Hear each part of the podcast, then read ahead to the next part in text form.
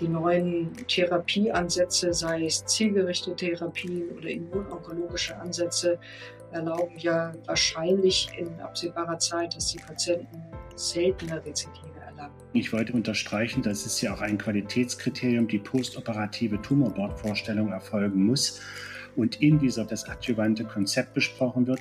Ich persönlich denke, wir sollten so früh wie möglich und genau Vor- und Nachnamen sozusagen des Tumors wissen, um für jeden Patienten die maßgeschneiderte Therapie gemeinsam festzulegen, bevor wir operieren.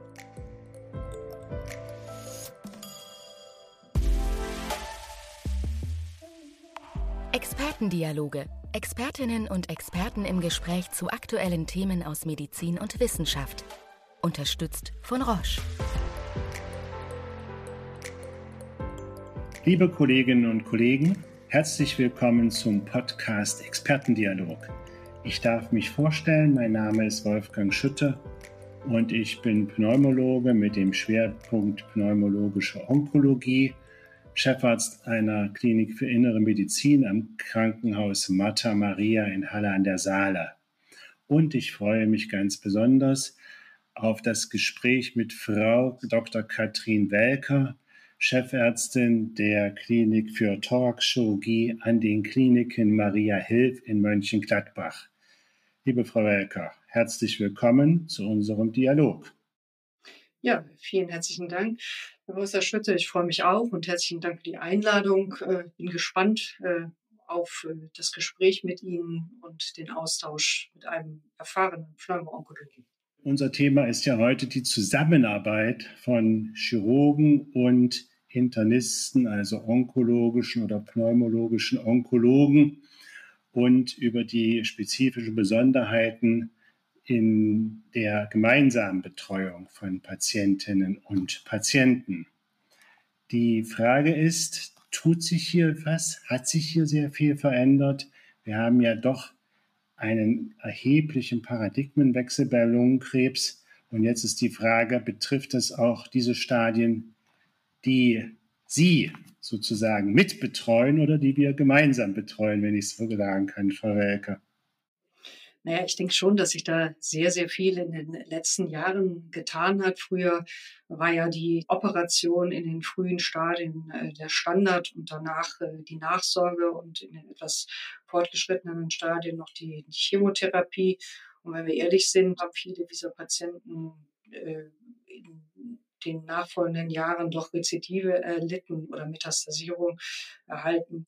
Und da hat sich meiner Meinung nach jetzt in den letzten Jahren doch einiges getan. Sprich, die neuen Therapieansätze, sei es zielgerichtete Therapien oder immunonkologische Ansätze, erlauben ja wahrscheinlich in absehbarer Zeit, dass die Patienten seltener Rezidive erlangen. Das ist natürlich unser Ziel in der Zusammenarbeit. An der Qualität der operativen Versorgung habe ich als Internist keinerlei Zweifel. Es kommt in vielen Fällen zu Rezidiven, weshalb wir jetzt ja standardmäßig eigentlich die Tumoren dann auch postoperativ charakterisieren müssen in Bezug auf molekulare Marker, in Bezug auf den PDL1-Status. Ja, das ist richtig. Und äh, wir machen das anhand des äh, anatomischen Präparates, mehr oder weniger standardmäßig, dass äh, diese Marker analysiert werden, um dann im Idealfall eine zielgerichtete Therapie dann auch durchführen zu können. Ähm, ich persönlich denke, wir sollten eigentlich viel früher angreifen, so früh wie möglich sozusagen die genauen Vor- und Nachnamen sozusagen des, des Tumors wissen, um für den, für jeden Patienten die maßgeschneiderte Therapie äh, gemeinsam festzulegen, bevor wir operieren. Das ist natürlich im Tumorboard zu diskutieren, ob dann die adjuvante Therapie eine Rolle spielt. Aber wir würden ja jetzt für beide Klassen, also für die Patienten, die mutiert sind, sowie für die Patienten, die nicht mutiert sind, eine Option haben.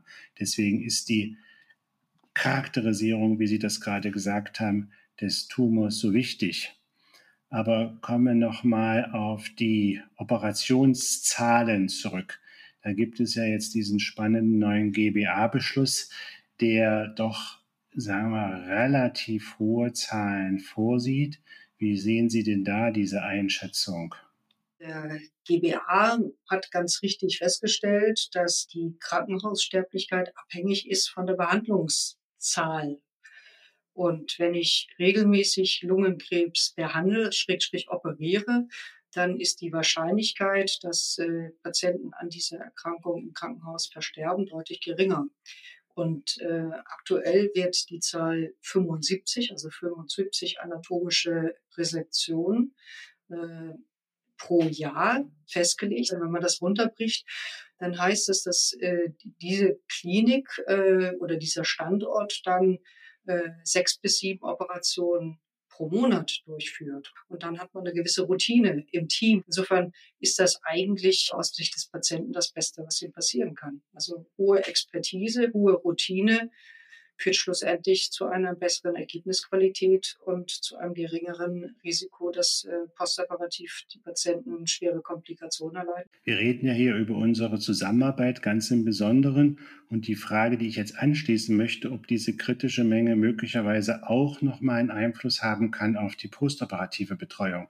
Das heißt, wenn es ein Zentrum ist, wo doch eine relevante Anzahl Lungenkrebspatienten behandelt werden, aber gerade die adjuvante Therapie, die molekulare Diagnostik, könnte ich mir vorstellen, wird auch konsequenter durchgeführt, wenn eine gewisse kritische Menge an Patienten behandelt werden. Würden Sie dem zustimmen können oder sehen Sie das anders? Ich sehe das ähnlich. Ähm, wir wissen ja aus den zertifizierten Lungenkrebszentren, bei denen ja diese 75 heute schon gefordert werden, dass ungefähr ein, nach aktuellen Stand, äh, ein Drittel aller Patienten operiert werden können.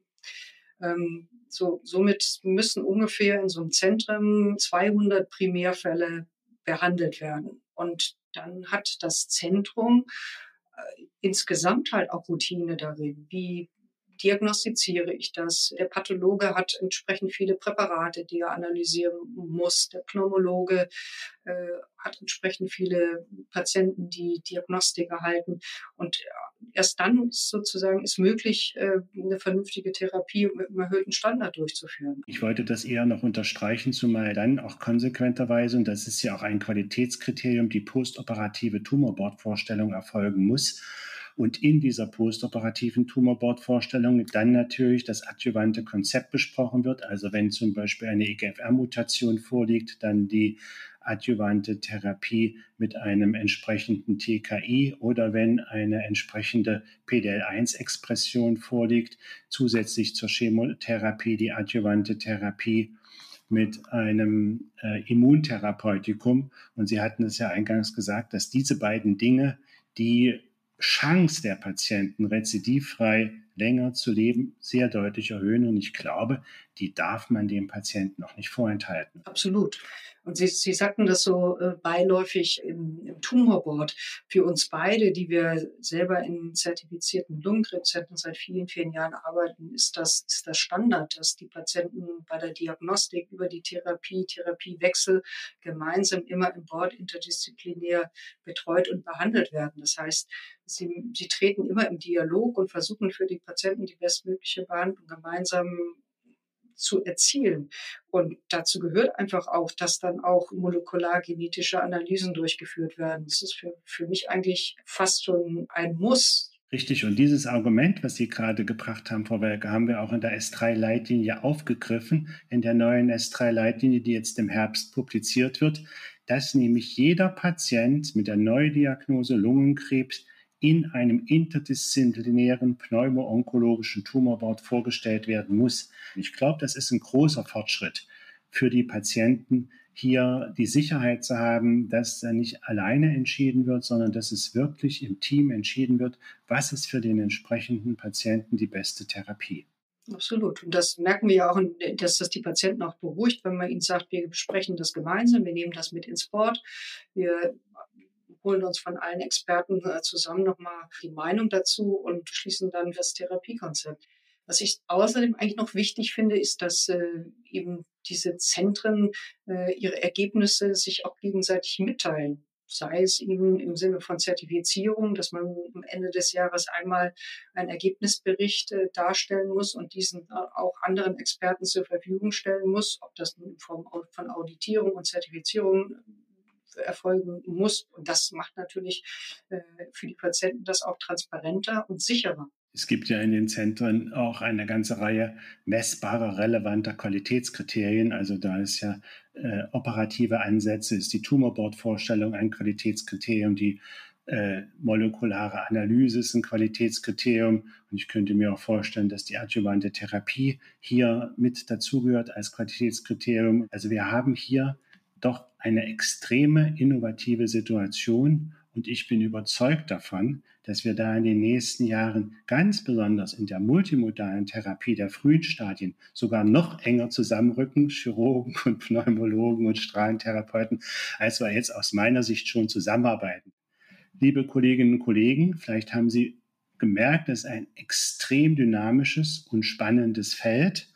Und wir können das hier in unserer kleinen Runde jetzt nicht ausdiskutieren. Ich darf Sie aber sehr herzlich einladen zu unserer Veranstaltung Medea Connect am 9. und 10. November 2022, bei der diese Themen noch deutlich tiefer diskutiert werden. Und ich darf mich sehr bei Frau Welker bedanken, dass wir hier uns austauschen durften. Einen schönen Tag. Expertendialoge Expertinnen und Experten im Gespräch zu aktuellen Themen aus Medizin und Wissenschaft. Unterstützt von Roche.